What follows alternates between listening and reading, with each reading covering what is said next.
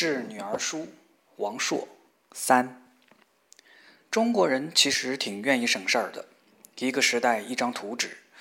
我站在那个操场边，看着那些似曾相识的旧楼直晃，好像自己随时会从一个楼门里走出来。世界上很多院子长得一模一样。有一年去慕尼黑边上的达豪集中营，一进去惊了。完全是我在山东即墨北海舰队新兵团待了三个月的，据说原来是日本军马厩的那个院子的翻版，也是一排排钻天阳，一排排平房，一排排上下铺，一排排水龙头，一排排抽水马桶，我们是一排茅坑。关于爷爷奶奶，我不记得爱过自己的父母，小的时候是怕他们，大一点开始烦他们。再后来是针尖儿对麦芒，见面就吵；再后来是瞧不上他们，躲着他们。一方面觉着对他们有责任，应该对他们好一点儿，但就是做不出来，装都装不出来。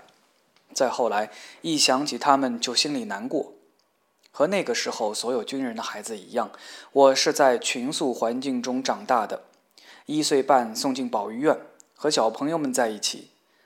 两个礼拜回一次家，有时四个礼拜，很长时间我不知道人是爸爸妈妈生的，以为是国家生的，有个工厂专门生小孩儿，生下来就放在保育院一起养着。每次需要别人指给我，那个正在和别人聊天的是你爸爸，这个刚走过去的女人是你妈妈。这个事儿我已经多次在其他场合公开讨论过了。为了转换我的不良情绪，怨恨他人，我会坚持把这事儿聊到恶心，更反感自己为止。知道你小时候为什么爱抱你亲你，老是亲的你一脸口水？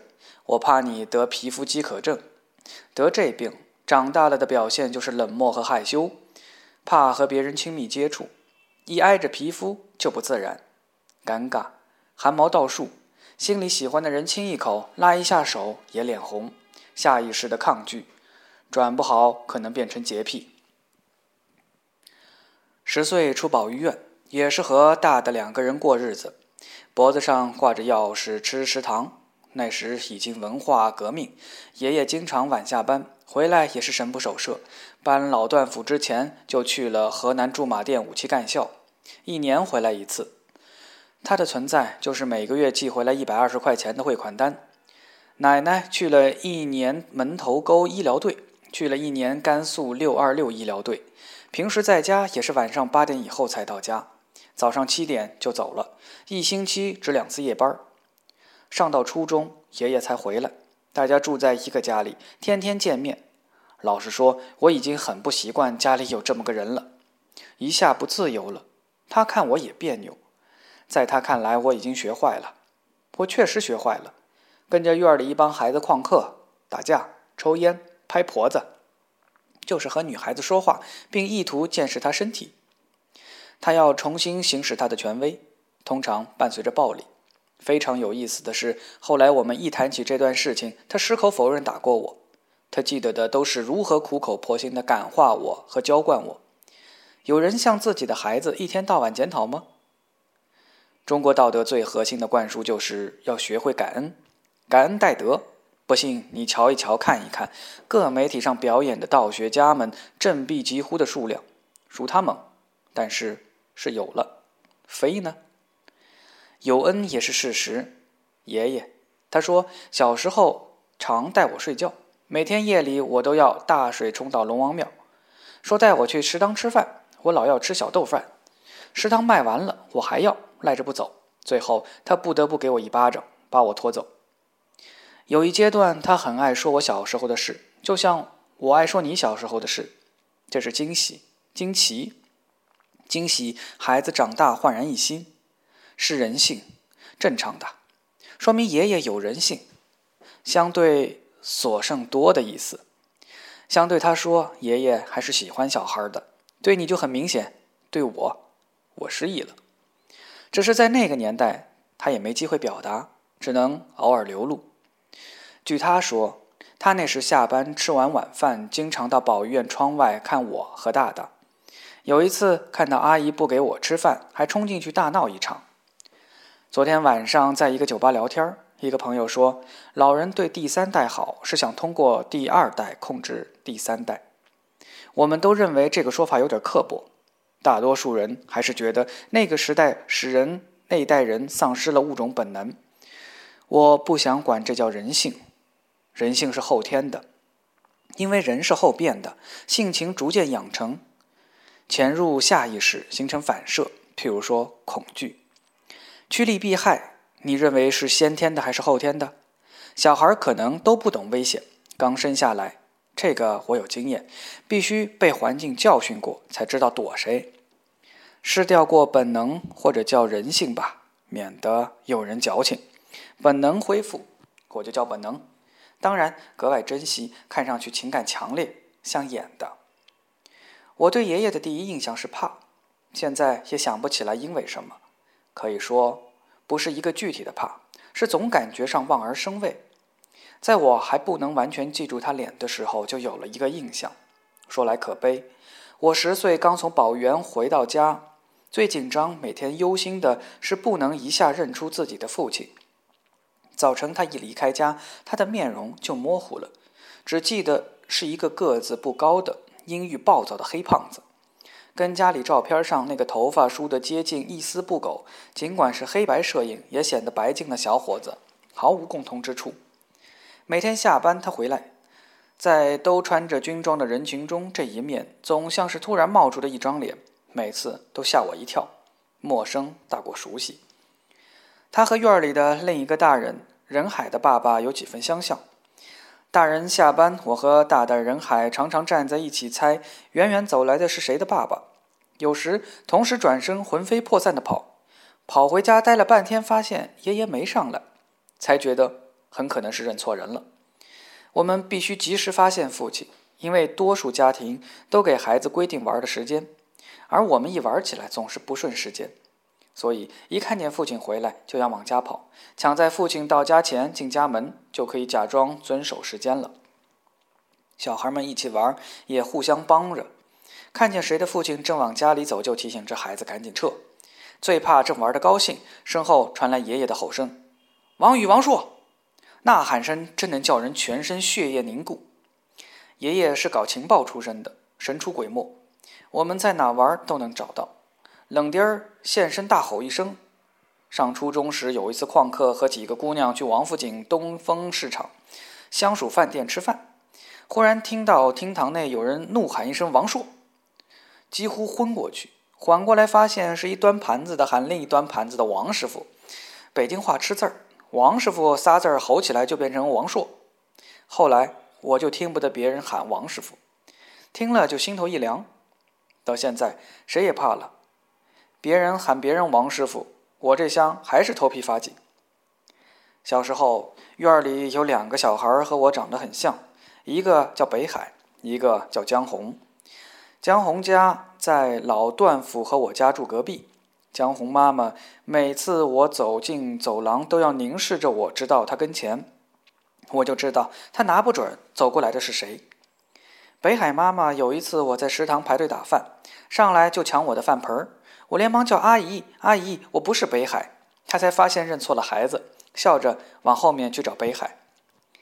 爷爷也吼过人家的孩子，也不是所有人家都限制小孩出来玩。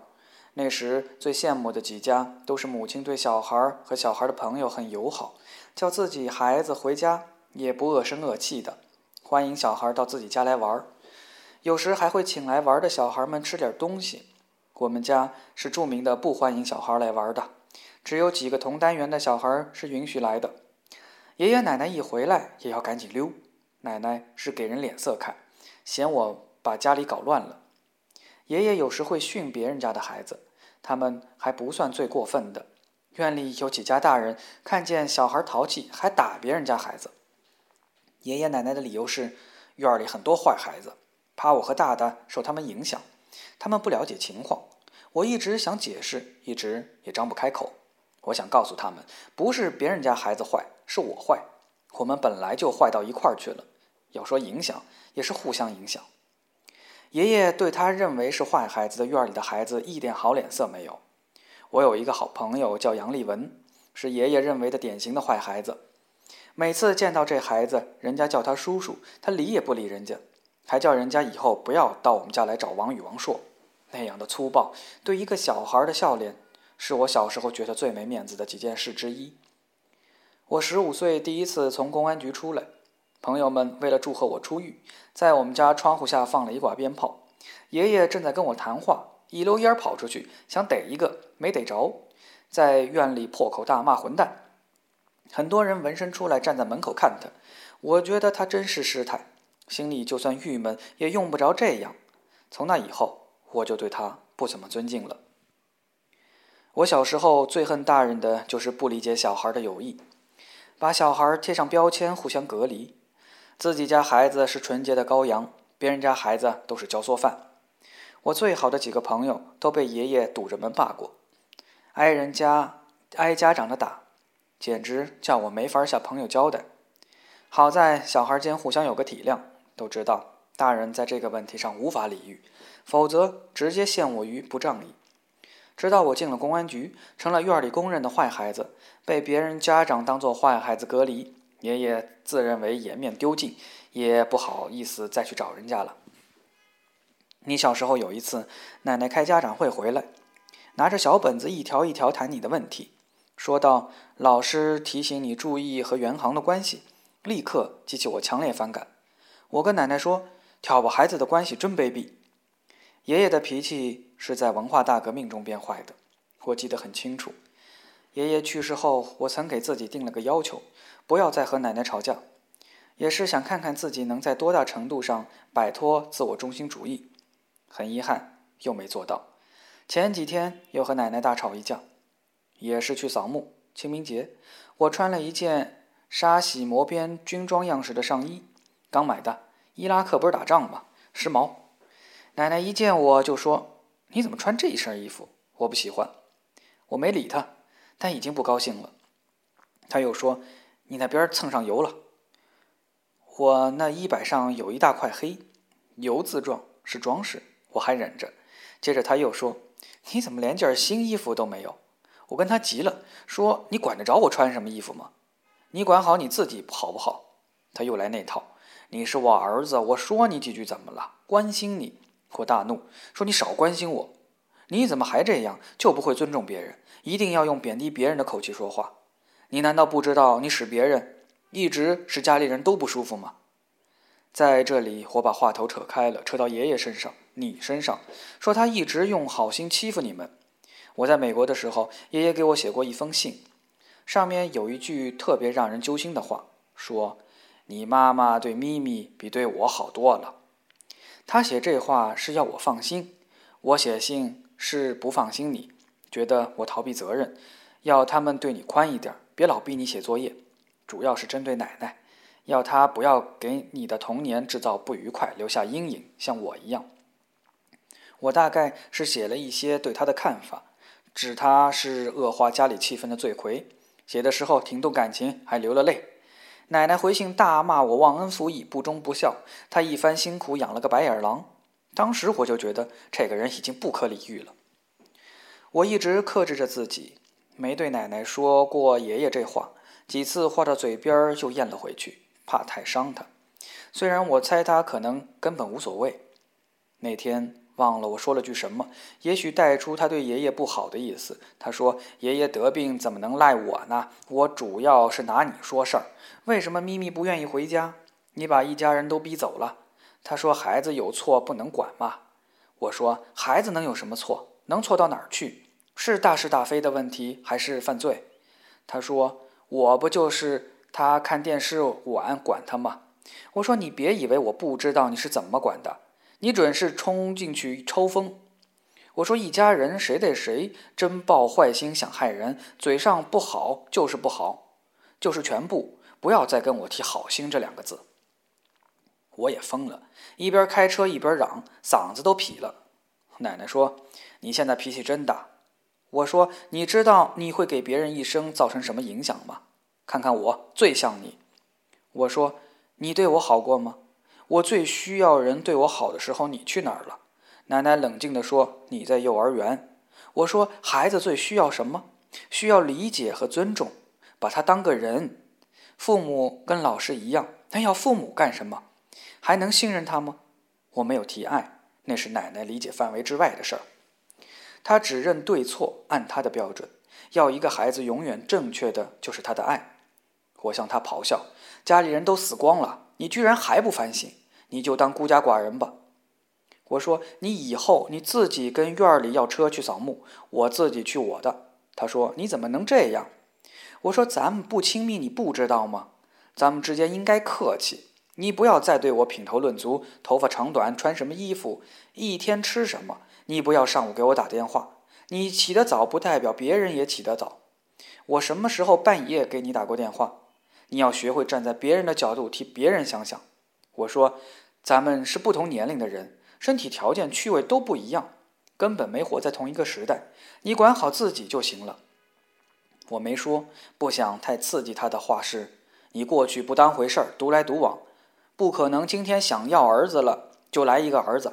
过去我和他吵架，探讨过这个问题。血缘关系不代表一切，你从来不付出，照样什么也得不到。没有谁天生对谁好。奶奶不说话了。她现在最怕我不管她。前一阵儿和她聊天儿，说我有可能出家修几年密宗。她第一反应是：那我怎么办？她这种凡事先想到自己的本事，我真服了。前面说的希望我再成个家，只盼我过得好的话，立刻不对味儿了。我歹毒地说：“你靠自己呗，还抱什么幻想？还不明白人最后总是要孤独的。”把他说哭了。才说，我也就是那么一说，也不见得来真的。再说出家也不是判刑，还能回来，没准儿我就在家修行呢。而且你不还一孙女儿吗？每回气完奶奶，我比她后悔，我觉得自己很操蛋。怎么办？毕竟是自己的亲妈，她就不能招我，一招我我就特别歹毒。清明那天一早，他打电话。我都出门了，又回家耗了一小时，就因为觉得他催我。后来知道他是颈椎阻碍脑部供血不足，忽然眩晕，去医院打点滴，想通知我。我这边一嚷，他一句话没说，慌忙挂了电话。好几次我跟他通话，旁边都有人会问我：“你跟谁打电话这么凶的？”他是特别能激起我恶的一面的那种人。我对别人、周围的朋友，包括半熟脸儿，从来不这样。再瞧不上、忍无可忍，也至多是一副眼睛朝天的操性。可能是因为是妈，不怕得罪；可能是吵了半辈子，形成一种模式，好话也不会说好听。和爷爷也是这样。其实我不恨他们，我再恨他们的时候，只要多想一想，离开人就不恨了。清明第二天，我有点内疚，回家陪奶奶吃顿饭。我们俩一起做的都挺好，我嘴里还是一句好话没有，张嘴就是训他。后来我索性不开口，也就是这两年才说奶奶小时候对我不好，还是她起的头叫我往这边想。有一次，她跟你妈说要我们多抽一点时间陪你，说我小时候她不常在，所以你瞧她现在对我们的这个样子。之前觉得她不近人情，有时庸俗。冲突是个价值观的冲突，是反抗专制。觉得他一向在家里称王称霸，不能让他在家里独大，必须再出一个霸王，才能生态平衡，让你们这些老实的家庭成员活。之后也不真那么想，只是吵急了，也拿了这个堵奶奶的嘴，属于不择手段。平心而论，至少在我小时候，并不觉得父母不跟孩子在一起就是对孩子不好，不拿这个当借口。假装心里有创伤，没那个概念。少年时代完全不希望父母在身边，走得越远越好，才自由。在一起只会烦我。以上是二零零三年春节到四月非典爆发前陆续写下的。非典期间社会沸腾，我的心也散了。望文生义的用北京话翻译了一把《金刚经》和六祖坛经。接着你回来了，跟你一起玩了一个月，又睡了一个月觉。现在想重新捡起来写，觉得为格式所束缚。我从一开始写作就总是为结构和叙事调子的问题困扰。总想获得一种最自由的表达，写着写着就不自由，容纳不下此刻要说的话。我的意思是说，一件事儿正写着一半的时候，想说别的，可又不能放下眼前进行到一半的这件事儿，坚持把这件事儿写完，就可能越绕越远，中间又生出别的事儿，永远找不到接口，直到把要说的话忘掉。有的时候只好为一句话推倒重头写。譬如在这篇东西里，我感到我被自己列出的章节束缚了。这一章是讲我和爷爷奶奶的看法，而我时时想离题说点别的，压抑自己真是件很难受的事儿。关键是注意力也会因此涣散。写作是为什么？我要问自己，还不是要把心里的话痛痛快快地讲出来？至少这篇东西只是有关咱们俩的。我说的是，你总是能听懂。我又何必在乎什么完整性和所谓流畅？